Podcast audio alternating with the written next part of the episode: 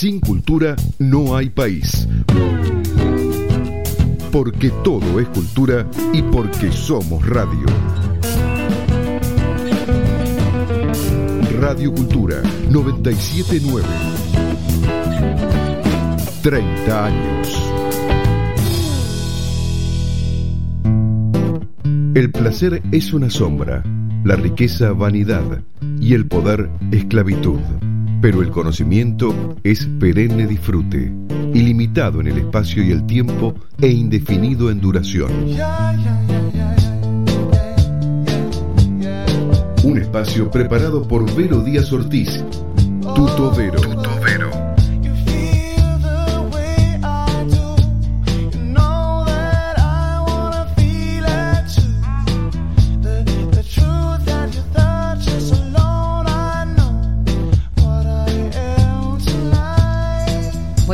En otra emisión de Tuto Vero. Soy Verónica Díaz Ortiz y acá estamos en Radio Cultura FM 97.9. Gracias Charlie en los controles hoy. Qué gusto verte. Te extrañamos el miércoles pasado. Y bueno, un día más, eh, un día fresco, eh, feo, así como húmedo. La verdad que hoy no daban ganas de salir de la cama. Hoy a la mañana yo decía, "Mm, me parece que estoy más para quedarme metidita en la cama, pero bueno, como siempre hay que ponerle onda a la vida, arrancar, poner primera y bueno, y acá estamos para disfrutar de este programa de Tutovero que tenemos invitados. Hoy la tenemos a Sole Ben Susan que vino a acompañarme, a hacer un poco de contrapunto en alguna de esas eh, charlas que siempre tenemos y bueno, hoy eh, colaborando en la tarea periodística.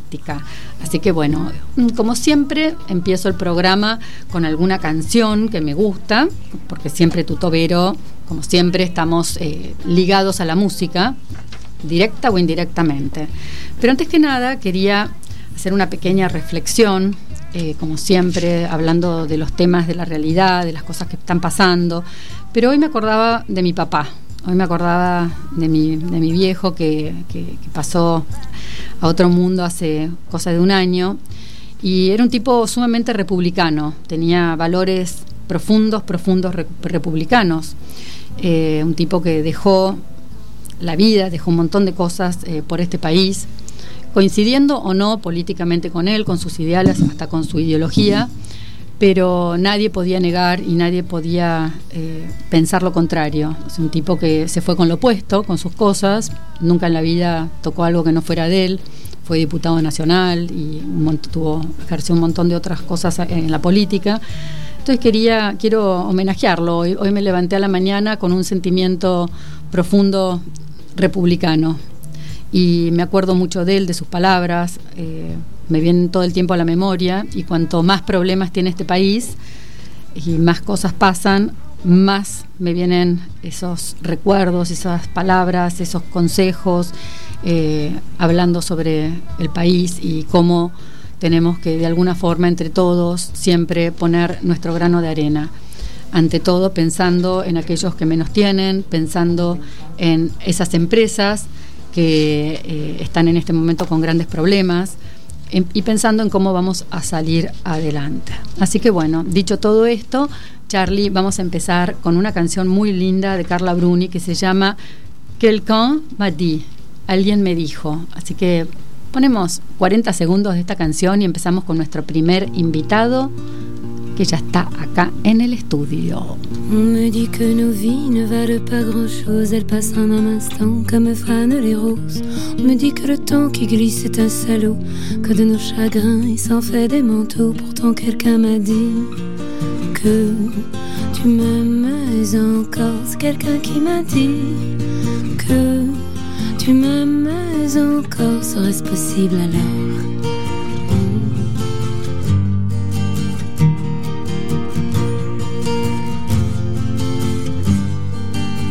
On dit que le destin se moque bien de nous, qu'il ne nous donne rien et qu'il nous promet tout. Paraît que le bonheur est à portée de main, alors on tend la main et on se retrouve fou. Pourtant quelqu'un m'a dit que tu m'aimes encore. C'est quelqu'un qui m'a dit que tu m'aimes encore. Serait-ce possible alors? Hmm.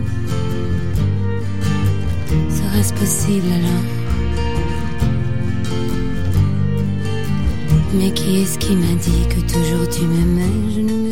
Bueno, bueno, esta canción tan linda de Carla Bruni, yo eh, creo que está un poco a tono con, con el humor del día, así como un poco melanco, pero bueno, está bien, hay que permitirse estar un poco melanco, ¿no es así, Sole?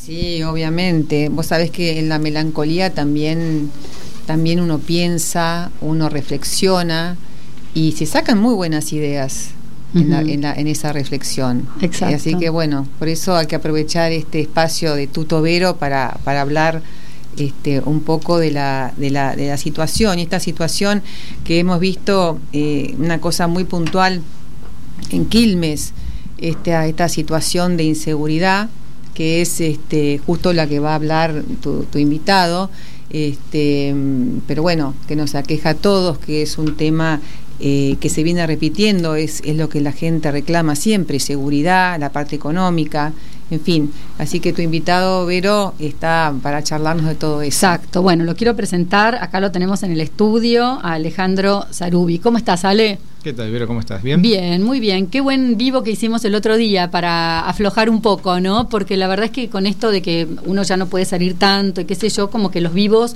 nos mantienen vivo, valga la redundancia, ¿no? Sí, además es otra forma de llegarle a la gente, de exponer ideas, exponer argumentos, analizar la realidad realidad un poco compleja que estamos teniendo, eh, pero que de a poco se va saliendo adelante a pesar de los políticos. Y, siempre, siempre es lindo tratar de darle a la gente herramientas para, para que esté al tanto, cómo defenderse, cuáles son sus derechos y demás. Exacto, exacto. Y la verdad que eh, hay que usar todas las herramientas que tenemos a nuestro alcance eh, yo empecé con este tema de los vivos, con el Tutovero Express, para poder así ir de alguna forma tocando algunos temitas a medida que van saliendo con, distintas personas de la actualidad. Y la verdad que, bueno, me encantó ese vivo que hicimos el otro día, muy bueno, muy útil. Mucha gente le, sirvió mucho porque es como que explicaste algunos temitas que tienen que ver con nuestros derechos de una forma muy concisa. Y bueno, creo que Sole tiene un par de preguntas para hacerte. Ah, bueno, sí, gracias. este, una de las preguntas es eh, cómo se, o sea, que la, la, ciudadanía está permanentemente reclamando seguridad o reclama seguridad o reclama este, la parte económica que siempre es un desastre. Y lo que yo veo es que lo que faltan son los canales de participación política porque hay como un desconecte entre el votante y su representante, que el representante ya no es representante de ese votante. Entonces yo pregunto, ¿cómo pensás que se pueden restablecer esos canales de participación política más allá de las manifestaciones en las calles? Es interesante la, pregunta porque hay que partir de una base de análisis.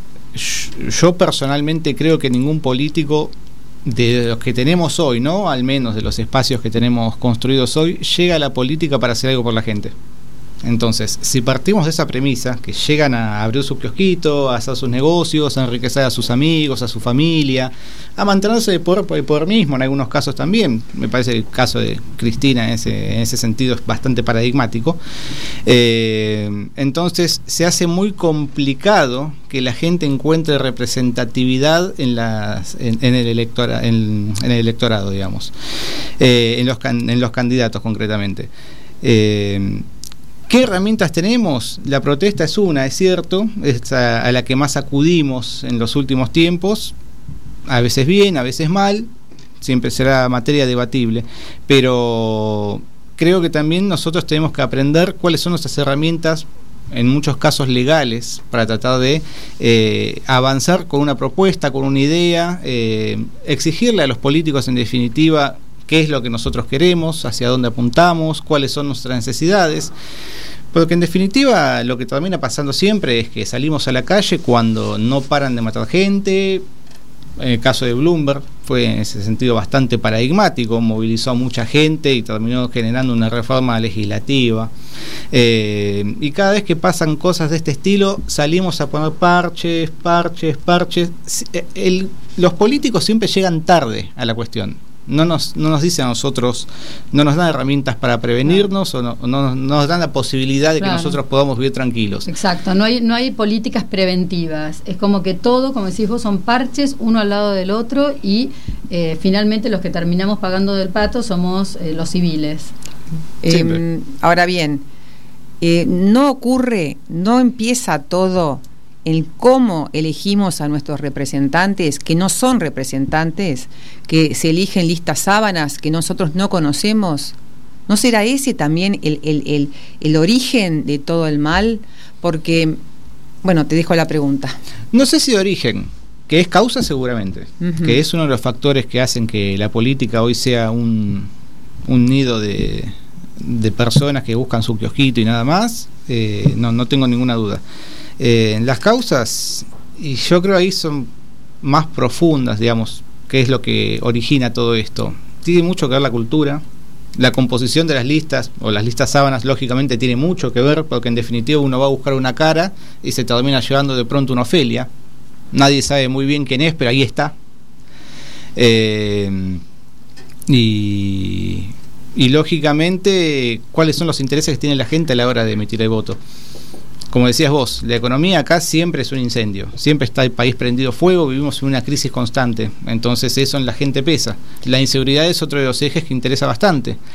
En el 2015 pesó también el tema de la corrupción, pero fue mal, mal aprovechado por el gobierno anterior, porque era, una bandera, era algo como para hacer bandera. Eh, bueno, de hecho se gestó la, ley de acceso a la información, o sea, hubo un montón de movidas, mm. pero que quedaron como así como una cosa media tibia finalmente. Y a ver, acceso a la información. Yo, cuando empezó todo este tema en, durante la cuarentena de la liberación masiva de los presos, yo mm. presenté un pedido de informes al Ministerio de Justicia y Derechos Humanos mm. eh, que me indicaran el nombre, documento, delito cometido y domicilio de las personas que estaban liberando. Lo que me contestaron fue cuántos hombres y cuántas mujeres fueron liberados, nada más. Todo lo demás fue denegado. Entonces, un acceso a la información un poco flojo de papeles, porque en definitiva... Muy arbitraria. Sí, tampoco se tiene en cuenta la sensibilidad de la materia. Yo, a mí me parece que cualquiera de nosotros acá, de los que estamos acá, quisiera saber si vive al lado de un violador, por ejemplo. Me parece que es información relevante y a nosotros el Estado no, no nos la quiere dar. Vos sabés que cuando yo vivía en Estados Unidos, teníamos eh, un, primero antes de que salieran las aplicaciones, teníamos eh, una web donde nos metíamos y teníamos en vivo aquellos, eh, por ejemplo, abusadores de menores o, golpeadores o lo que fuera, que andaban con una pulsera y vos los veías caminar por el barrio. Mm. Entonces vos los podías seguir. Después salió la aplicación y ya los podés seguir en la aplicación y entonces vos podés ver si cerca del colegio, de, porque por ejemplo tienen prohibido acercarse a los colegios. Mm. ¿Entendés? Y, entonces los padres ven en vivo si hay algún eh, alguna de estas personas cerca del colegio, ¿no? y entonces van siguiendo a sus hijos y bueno, para evitar ese tipo de cosas. Qué, maravilla, porque además es una tecnología que hoy acá también está muy accesible, no es algo que vos me digas es de otro planeta, esto te estoy hablando 10 años atrás. 10 años atrás, pero hoy acá en la Argentina es una tecnología muy económica, no es algo eh, inaccesible. Pero es un tema político ideológico. Exactamente, es un tema, es un tema, a eso quería ir. Es un tema finalmente político. Por eso mismo, como es político, yo soy como, estoy así, ¿viste? con, la mente fijada en que si yo no puedo elegir a mi representante, ¿cómo hago yo para, para reclamarle algo? Si, si yo voy al cuarto oscuro para agarrar una papeleta de un grupo, un grupo político que más o menos, bueno, creo que va a ser más o menos bien, pero no conozco a nadie, ¿cómo puedo ir yo? ¿Cómo puedo hacer yo? ¿Qué canal tengo yo para ir a mi... que no tengo representante para decirle, mira, esto es un tema, quiero cambiarlo? La política es corporativa no va a generar por sí misma ningún tipo de facilidad para que nosotros tengamos acceso a reclamo eh, a, los déficits que ellos tienen a la hora de gestionar o llevar adelante políticas. De eso no, no, hay dudas. Eh, y hasta acá ha quedado bastante claro. Pero sí tenemos algunas herramientas, pocas, es cierto, pocas, porque en definitiva, si uno quiere protestar por una cuestión en particular, o tiene que manifestarse, o tiene que iniciar, eh, tiene que empezar algún tipo de iniciativa popular para tratar de eh, presentar un proyecto legislativo en el Congreso, eh, o tiene que ir a la vía judicial. Que es cierto, no es lo práctico, no es lo cómodo, no es lo eficiente en definitiva, porque nosotros la respuesta necesitamos ya, no una respuesta de la Corte quizás en 10 años. pero la política que por sí misma vaya a llevar adelante algún tipo de facilidad para que nosotros podamos reclamarle, sí la veo complicada. Y acerca de... Eh, ahora estamos eh, en un momento crítico, Alejandro, acerca de, eh, de si vamos a seguir adentro con el tema de la cuarentena, sí o no. Nos tienen ahí como siempre que sí, que no, que no, que sí, y, no sabemos muy bien, o sea, porque todavía estamos eh, con algunas eh, con algunas restricciones, por ejemplo, con el ¿qué, ¿qué, pasa con este tema de los de los registros que nos están sacando los registros en la calle? Sí, me consta, lo están haciendo, lo están reteniendo, de, se le da un permiso a la persona para eh, por escrito para circular con el auto hasta su casa, pero el registro queda retenido. ¿Eso no es inconstitucional que te que te retengan el documento? Sí, sí, sí, sí, es bastante flojo de papeles desde el punto de vista legal constitucional y también es cierto que es desproporcionado en relación a lo que se busca. Nosotros, ¿qué es, ¿qué es lo que está sancionando? Que una persona salió sin un permiso. ¿Cuál sería la infracción concreta desde el punto de vista de la normalidad? ¿Cuál sería esa infracción? ¿A quién pusimos en peligro? Ahí está de la cuestión. Entonces, retardándose a nosotros una documentación que quizás a nosotros nos es útil para trabajar en el día a día, que va manejando en la ciudad, lógicamente, se maneja con el auto, necesita trabajar con el auto, asistir a un familiar o lo que sea. Es muy flojo de papeles retenerle registro cuando lo único que hizo fue salir a circular con el auto, en definitiva. ¿Y cómo ves el proceso de de las libertades, digamos, ¿cómo lo ves? ¿Que, vamos a ir saliendo de eso o, sentís que todavía la cosa nos quieren seguir teniendo sujetados? viven, desde que empezó esto van pendulando. A veces un poco más, a veces un poco menos, nos sueltan un poco, nos restringen un poco más, sueltan la correa, la vuelven a tirar. Estamos así hace ya más de cuatro meses. La idea de ellos siempre fue que esto sea hasta septiembre. A las pruebas me remito cuando el 15 de marzo yo me, habían informado desde gente de gobierno que la idea de ellos es, quizás era estirarlo hasta septiembre y, y a los dos días la UBA resolución hasta septiembre no hay clases, las escuelas hasta septiembre no hay clases, eh, algunos sectores de la justicia que hasta septiembre ya se rumoreaba que tampoco iba a tribunales, afortunadamente ahora parece que se vuelve para atrás con esa idea, pero la idea siempre fue septiembre en la cabeza ¿Vos, de vos decís que, se va a abrir antes el tema del el, sistema, el, sistema judicial? Y la Corte ya levantó la feria para ellos mismos y para las cámaras esta semana. La semana que viene, el 27, si no me equivoco, queda levantada para los tribunales de primera instancia. Eh, no sabía, no me acordaba la fecha. sí, estuvimos un poco más de cuatro meses sin uno de los poderes del Estado, lo cual no es poco. Sumado, no, y sumado a que, a, a que el Congreso, sesionando a larga distancia, que, a ver, es casi un chiste. Sí. O sea, sesionando por Zoom, o sea, yo, todo bien, no digo que sea nada, pero, a ver, ¿qué tipo de discusiones podés tener a través de un Zoom? y además hubo algunas cuestiones ahí que tienen que ver con una cuestión de chicanería política, porque, por ejemplo, durante el primer mes y medio el Congreso estaba facultado para sesionar. Lo único que hacía hacía falta instrumentar el cómo a través de Zoom. Empezaron a matarse entre ellos diciendo que no había. Uno decía que había Congreso, el otro decía que no había. A ver, mientras tanto mm. la, gente se estaba prendiendo fuego, aumentó la pobreza, aumentó el delito, aumentó el desempleo. Desde que empezó la, desde que empezó la pobreza, eh, perdón, desde que empezó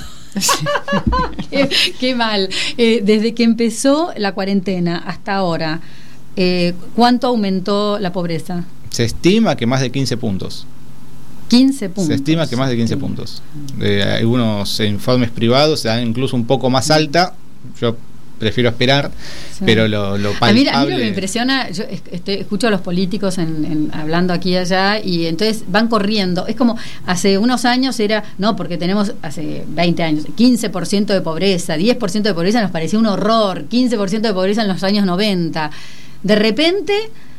Eh, 20% de pobreza, qué horror. Y ahora 30% de pobreza, 50% de pobreza. O sea, y cada vez te van corriendo la vara. Mm. O sea, o sea, hasta que de, golpe vamos a hacer el 90% de pobreza.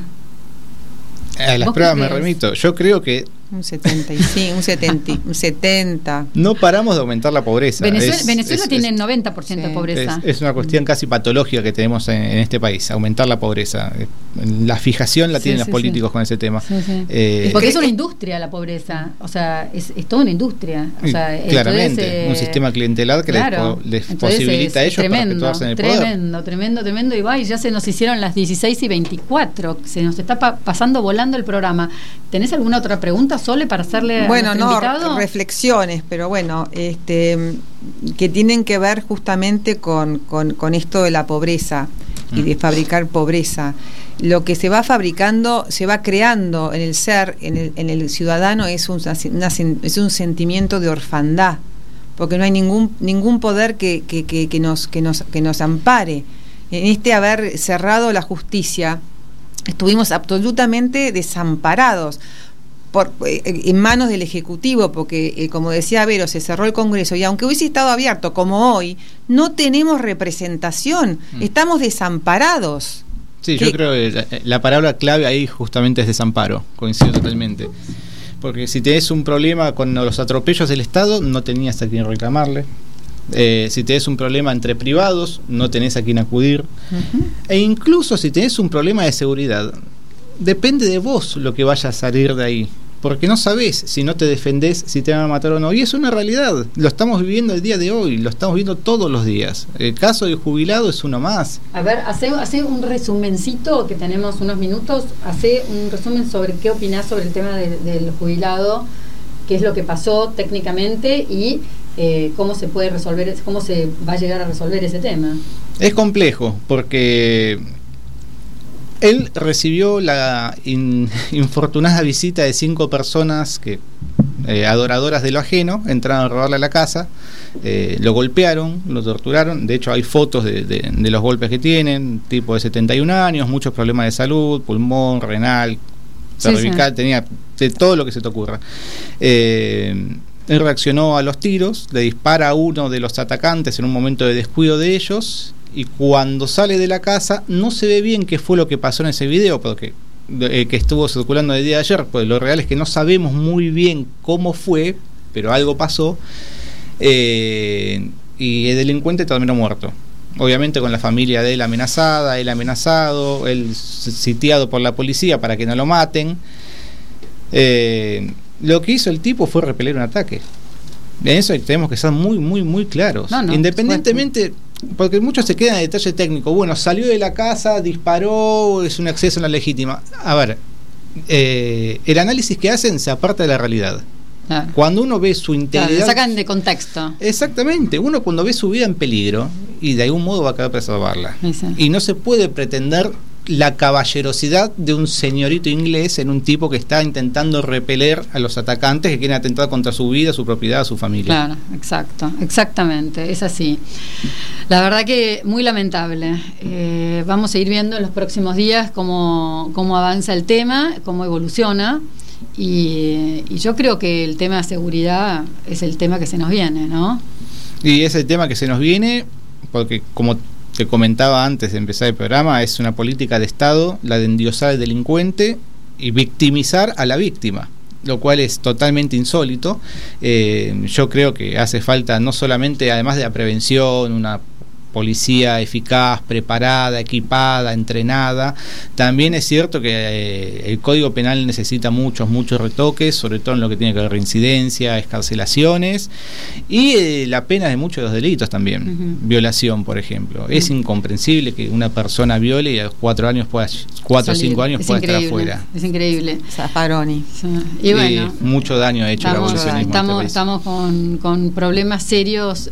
Yo creo que es el mundo del revés. O sea, todo lo que pasa, todo lo que pasa en este país parece hecho para el mundo del revés. O sea, parece la canción de Marilena Walsh, el- todo el mundo del revés. Bueno, estamos en eso, lamentablemente. Así que bueno, Ale, te agradezco muchísimo, siendo las 16 y 28. eh, te despedimos porque tenemos ahora nuestro próximo invitado. Si, te, si querés, te podés quedar acá. Si no, seguí tu camino, pero si no, te podés quedar, estás invitado a quedarte, que tenemos nuestro próximo invitado que se llama Marcos Buscaglia, que es periodista, eh, un, economista, doctor en, en, economía de la Universidad de Pensilvania, muchos lo, leen en La Nación y en, otros, en otros medios. pero primero y antes que nada, como siempre, Tuto Vero no deja la oportunidad para poner una canción. Hoy me gustó una canción muy linda que se la dedico a mi novio a través del río, que se llama Hedson. Es una canción que siempre escuchamos de un, de un eh, artista que se llama Cassie Lambist, que es eh, francés. Ah, y esta canción la canta junto con una chica que se denomina LCLO porque son franceses, si bien cantan en inglés, eh, son franceses, y eh, bueno, y la voz de esta chica es muy linda, escúchenla, disfruten esta canción que se llama Hedson. In my head. I'm just a chubby in your head, son. You made me boogie in my head. I'm just a chubby in your head, son.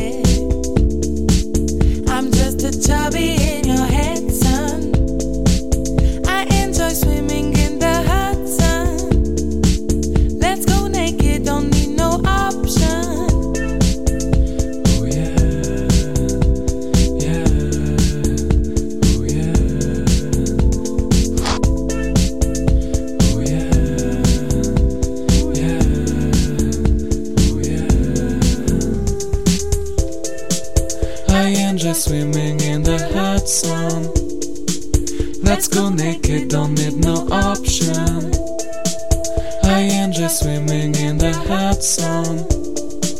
Let's go naked, don't need no option.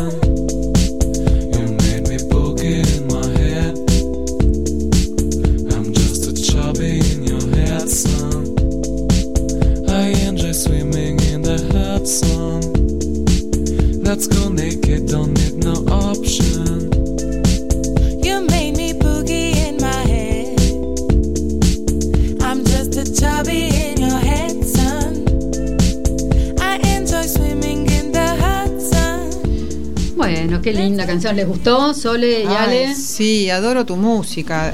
adoro tu música. Es un grupo. Tu es maravilloso. Bueno, cuando los que nos están escuchando vayan en Spotify, lo pueden escuchar a Casi Lambist. Igual después lo voy a poner en las redes. Casi con K. K-A-Z-Y. Lambist. Casi Lambist. Y bueno, y tiene unas canciones maravillosas, o sea, una más linda que la otra. Sí, además con ritmo, ritmo. No, tienen una onda, tienen mucha onda. Muy chic. Sí, mucha onda, exactamente. Tienen muy buen gusto la música que hacen. y, y, cantan todas canciones en inglés. Eh. Casi la, la canta en inglés, pero él es francés, así que ya ha pegado en todo el mundo con sus canciones en inglés. La verdad que eh, muy, muy copado. Así que, bueno, lo tenemos, creo que lo tenemos a Marcos. Charlie, lo tenemos a Marcos Buscalia. Hola, Marcos. Hola, ¿me escuchan bien? Sí, perfecto. ¿Cómo estás, Marcos? Muy bien, muy bien, gracias. Bienvenido a tu tobero. Mucho, mucho gusto. qué bueno, qué bueno. Bueno, yo ya te presenté, ya dije que, que eras eh, que tenés un doctorado en economía de la Universidad de Pensilvania. Eh, eh, estudiaste en la UCA, economía, y, bueno, te dedicas a, o sea, sos economista y, y además haces ese trabajo periodístico, digamos. Así es. Bueno, qué bueno. Yo creo que mucha gente ya hoy en día te conoce porque eh, tus artículos están, eh, están muy, muy de moda. Bueno, muchas gracias, muchas gracias. No, es que la verdad que tenés una visión eh, muy interesante eh, de, de, la, de, la, actualidad, un análisis muy interesante. A mí, yo leo dos o tres diarios y de La Nación, bueno, empecé a seguirte a vos hace poco y la verdad que, que me gusta mucho, eh, aprendo. Bueno, muy... Siempre hay algo que aprender. Buenísimo. Y, yo... Sí. ¿Qué, perdón, ¿qué, ¿qué dijiste? No, digo que me alegro mucho. Ah, bueno, bueno. Bueno, acá estoy con Sole Ben Susan y con Alejandro, que se quedó nuestro anterior invitado, que también se quedó porque dije, quédate, porque de repente, qué sé yo, le, puedes hacer alguna pregunta interesante a nuestro invitado, que tenemos el lujo de tenerte. Y, eh, y bueno, eh, la verdad que, bueno, estamos en un momento muy especial y estamos, estábamos hablando recién con Alejandro acerca del tema de las libertades individuales y cómo va a seguir esto eh, en, nuestro país. Así que bueno, más o menos te disparo por ese lado y vamos a ir avanzando sobre otros temitas también. Sí, a ver, me parece que, hay, hay, hay varios temas, digamos, ¿no? O sea, uno, uno es el, tema judicial, eh, eh, bueno, que como ustedes saben está en el centro de atención en este momento, mm. todo el tema de la independencia judicial, que es fundamental, o sea, es fundamental no solamente por el valor en sí de la justicia y de, y de evitar la corrupción, sino porque además tiene un impacto económico. ¿eh? Eh, la corrupción tiene un impacto económico. Eh, las decisiones que se tomaron en su momento, digamos, basado en la corrupción de la obra pública, implicaron menos menos rutas para la gente, menos cloacas, menos casas. entonces, básicamente, cuando tenés toda una administración que está buscando más qué tasa de sacar en vez de cómo maximizar, digamos, el bienestar de la gente, el impacto económico muy claro. Entonces, yo creo que es fundamental, es, difícil construir un país próspero eh, donde no hay una justicia eh, buena, una justicia independiente, y no solamente eh, con el tema del derecho de, la corrupción en sí, la obra pública, etcétera, sino también el respeto de los contratos. ¿eh? O sea, básicamente que uno pueda hacer un contrato y que ese contrato se respete. Sí, las licitaciones. Vos leía, yo leía tu nota de sobre justamente de capitalismo versus capitalismo del otro día y, y bueno, y ahí hablas clarito sobre ese tema, del, de lo difícil que es en este país eh, ser eh, un empresario y, y a veces si no estás muy cerca del poder es muy difícil lograr determinadas cosas.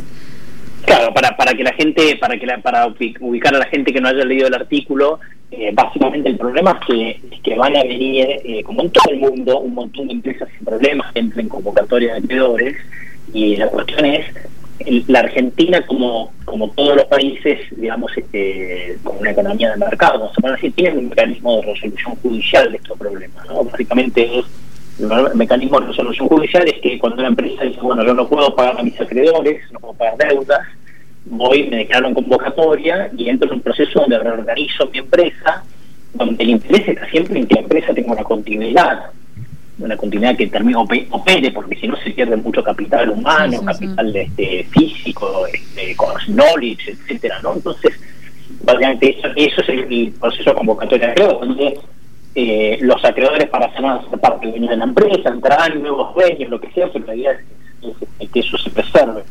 Yo cuando leí, eh, cuando leí, perdón que te interrumpa, cuando leí esa, e, ese artículo, hay una cosa que me quedó como picando y es eh, justamente cuando, no, será un poco que eh, que están buscando exactamente eso, el, el, el, llegar al punto donde tengan que ingresar, digamos, de alguna forma. Eh, o sea, no quieren, ellos no quieren que las, a lo mejor que las empresas quiebren, porque lo que a lo mejor quieren es que sigan, las sigan manejando y que sigan, eh, digamos, de alguna forma dando frutos y sacándonos de los impuestos eh, o sea que como quizás no, no que no se que no se estaticen las empresas pero sí que eh, el resultado económico de esas empresas, de alguna forma, eh, sean que trabajen para el Estado o para los políticos.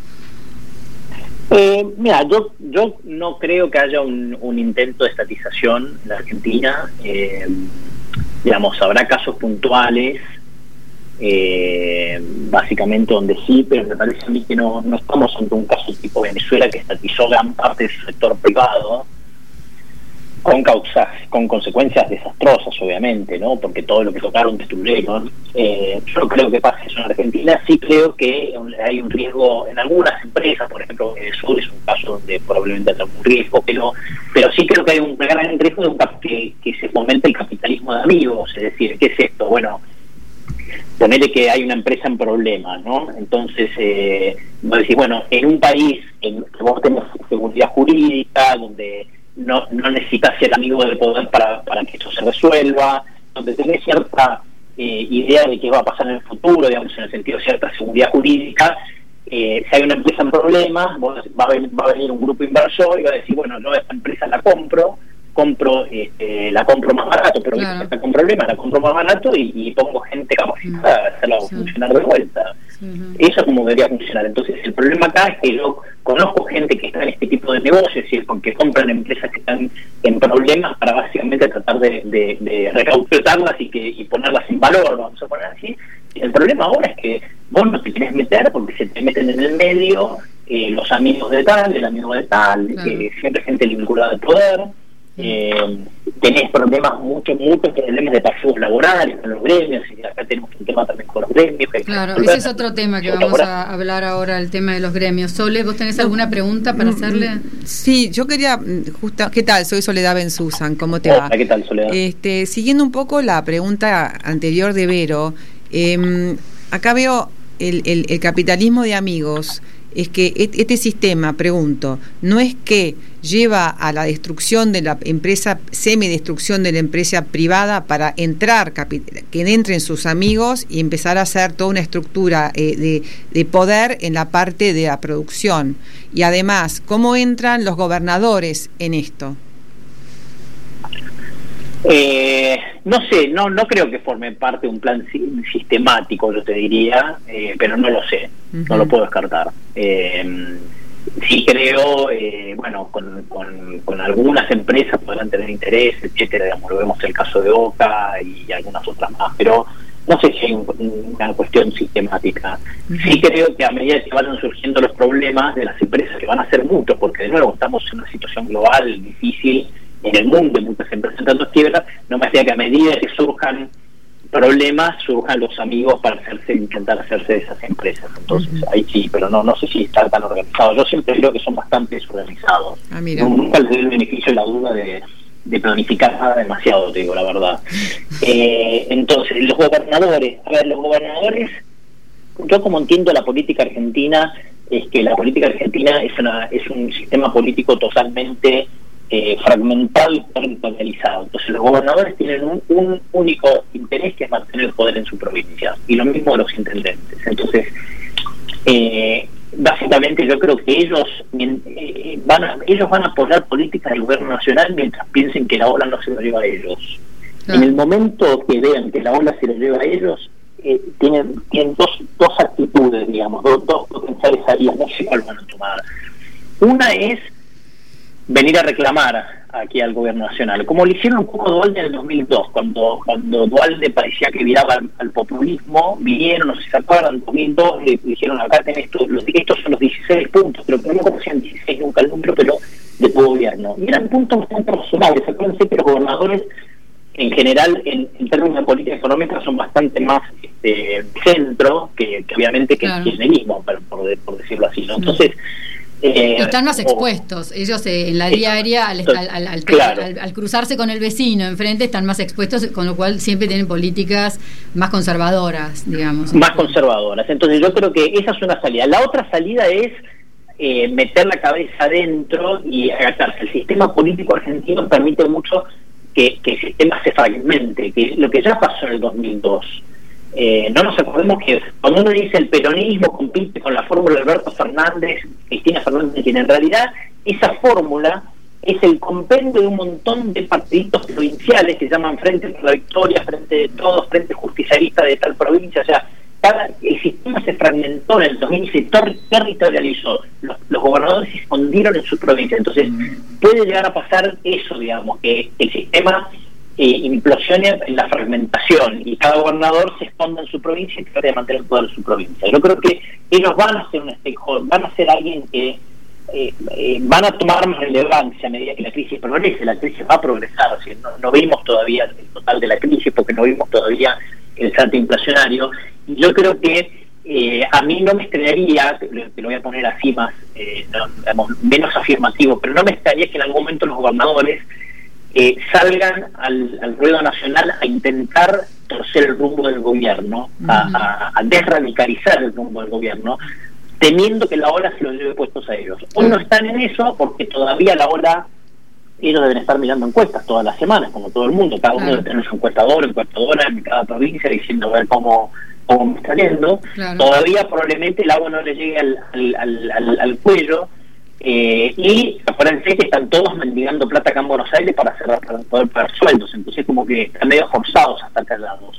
Ahora, en la medida que el agua les llega al cuello, que es, el agua les llega al cuello, que, digan que si hay elecciones las pierdo, ¿eh? o me puedo quedar fuera del poder, o se va a venir un que se vayan todos y, voy a caer en la volada, en la volteada. Entonces ahí es donde yo veo que puede llegar a ver, digamos, los gobernadores a saltar y decir, bueno, no, no, esto, saben que por acá no vamos, tenemos que ir por este otro lado.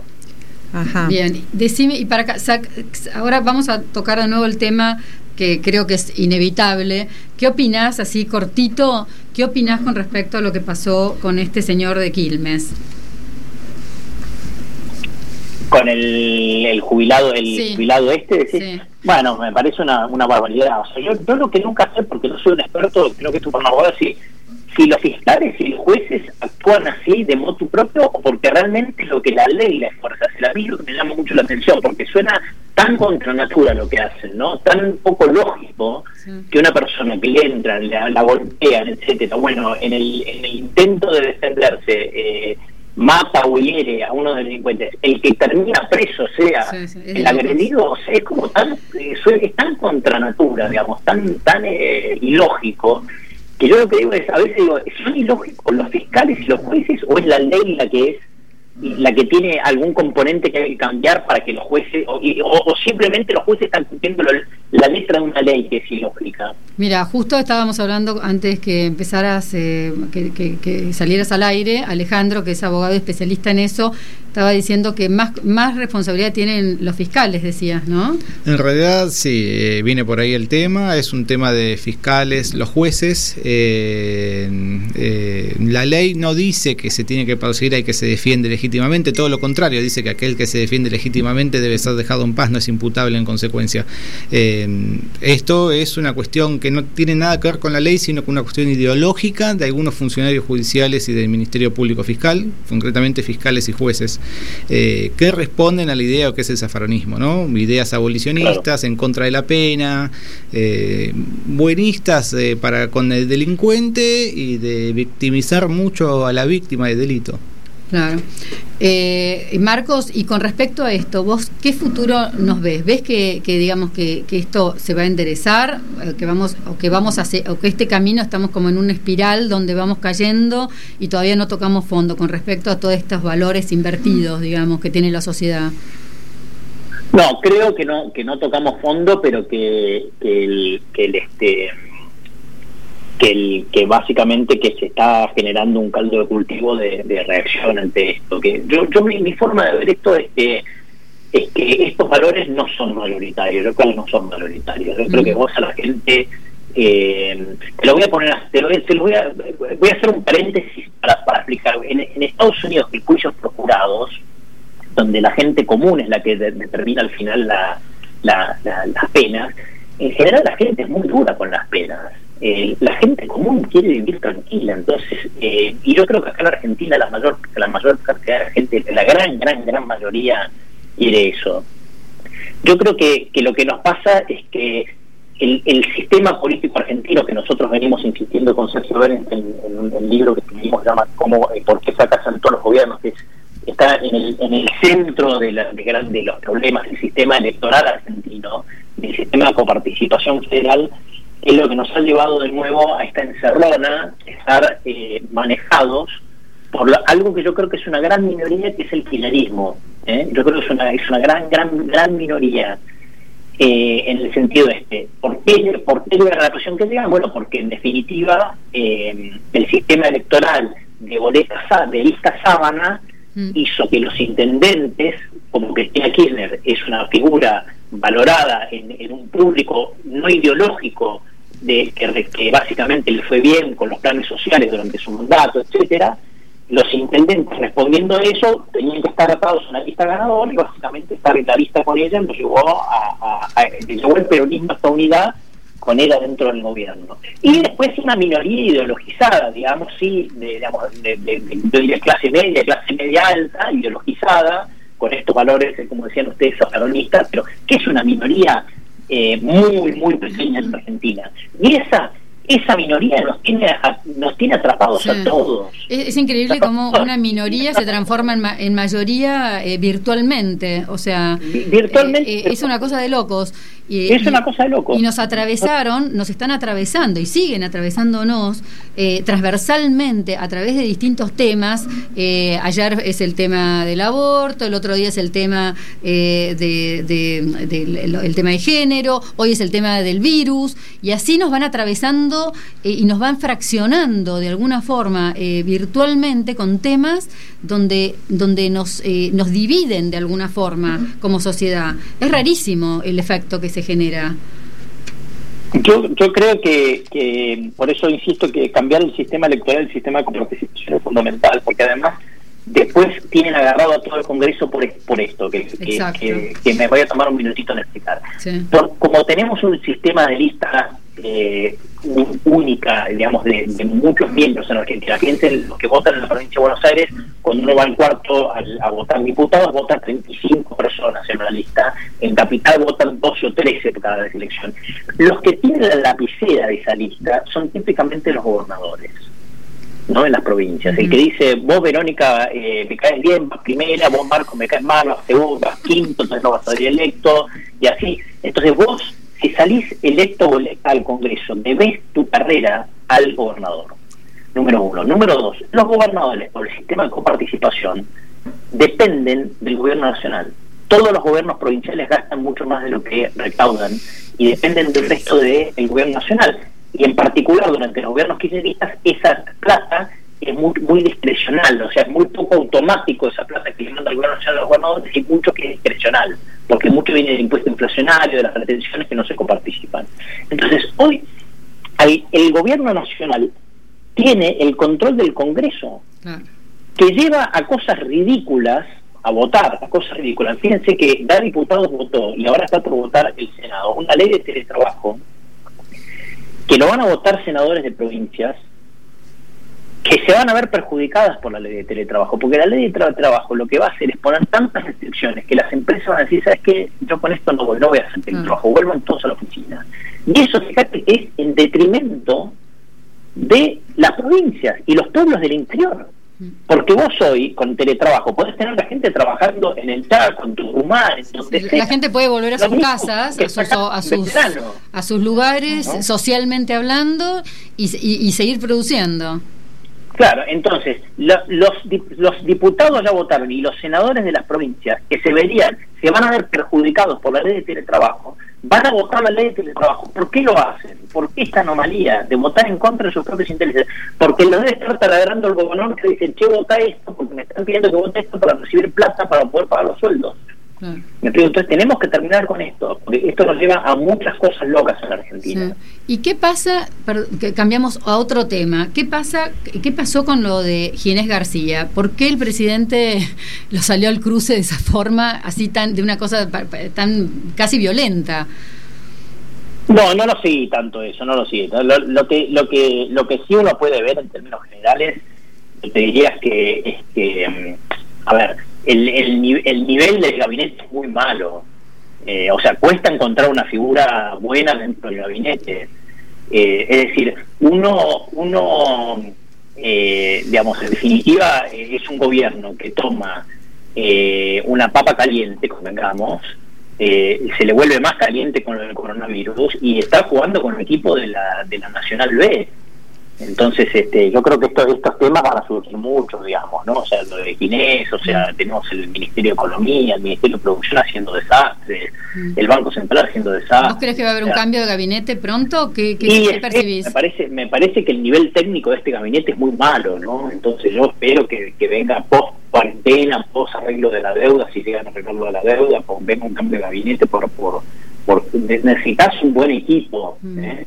Necesitas un buen equipo. Eh, han cometido el mismo error, además que Macri, digamos, ¿no? que Macri básicamente segmentar el, el gabinete económico. Claro, fue terrible. Yo siempre, siempre dije, desde el día uno que nombró ese gabinete fue el principio del fin de cualquier cosa. Pero, y decime una cosa, Marcos, eh, y cambie, o sea, ¿vos crees que, que, que, Alberto Fernández tiene la fuerza para cambiar ese gabinete? Y suponiendo que lo cambie, eh, ¿hacia dónde va a ir? ¿Un gabinete cristinístico o un gabinete con un, señor como, como los Bernis y gente? Porque además o sea, hay como, como un montón de cosas que se superponen, cosas que no entendés. ¿Por qué Bernie de repente la cámpora por el otro lado? O sea, es, es, es, es como un cambalache pero que en definitiva Cristina siempre gobernó así y de alguna forma siempre le funciona, ¿no? Es como una tipa que sabe tener los platos en el aire, teniendo, manejando, que ni siquiera Perón pudo hacerlo. O sea, ni a Perón, en otro contexto político, otro contexto eh, histórico, donde eh, la, política se manejaba totalmente de otra forma, pero ni Perón pudo mantener en el aire tantos platos distintos, y esta hace 15 años que, no, que tiene a todo el mundo saltando por el aire. Sí, le tienen mucho miedo. Fíjate vos lo de los billetes, ¿no? Eh, esto de que, de, a ver, para que la gente entienda, el Banco Central estaba a punto de imprimir billetes de 5 mil pesos. O sea, piensen que con toda la plata que está emitiendo para financiar el gobierno hay una necesidad de emisión gigante.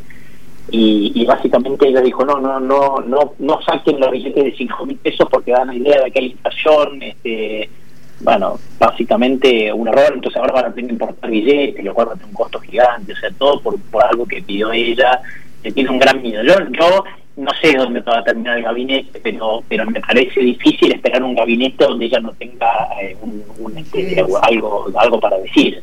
O sea, no, veo un Alberto Fernández independiente, vamos, sacando un gabinete independiente de lo que pide el Instituto en estos momentos, ¿no? Sí, tal cual. La verdad que estamos en una situación muy incierta desde todo punto de vista. Chicos, ¿quieren hacerle alguna pregunta? Que nos quedan tres minutos de programa. Eh, ¿Qué tal? ¿Cómo estás? Alejandro te habla. Eh, te quería preguntar, ¿qué pensás vos con el tema de Desur? Eh, bueno, Sur creo que hay una, hay una hay una nota hoy de la Nación muy interesante para, para entender, digamos, el caso de Sur de Diego Cabot, eh, todo el descalabro eh, que se ha producido, digamos, en la Argentina, sobre todo después de 2002, con el, marco regulatorio de las empresas de servicios públicos. Eh, eh, a ver, es, muy fácil, si vos tenés las tarifas pisadas, el servicio va a decaer.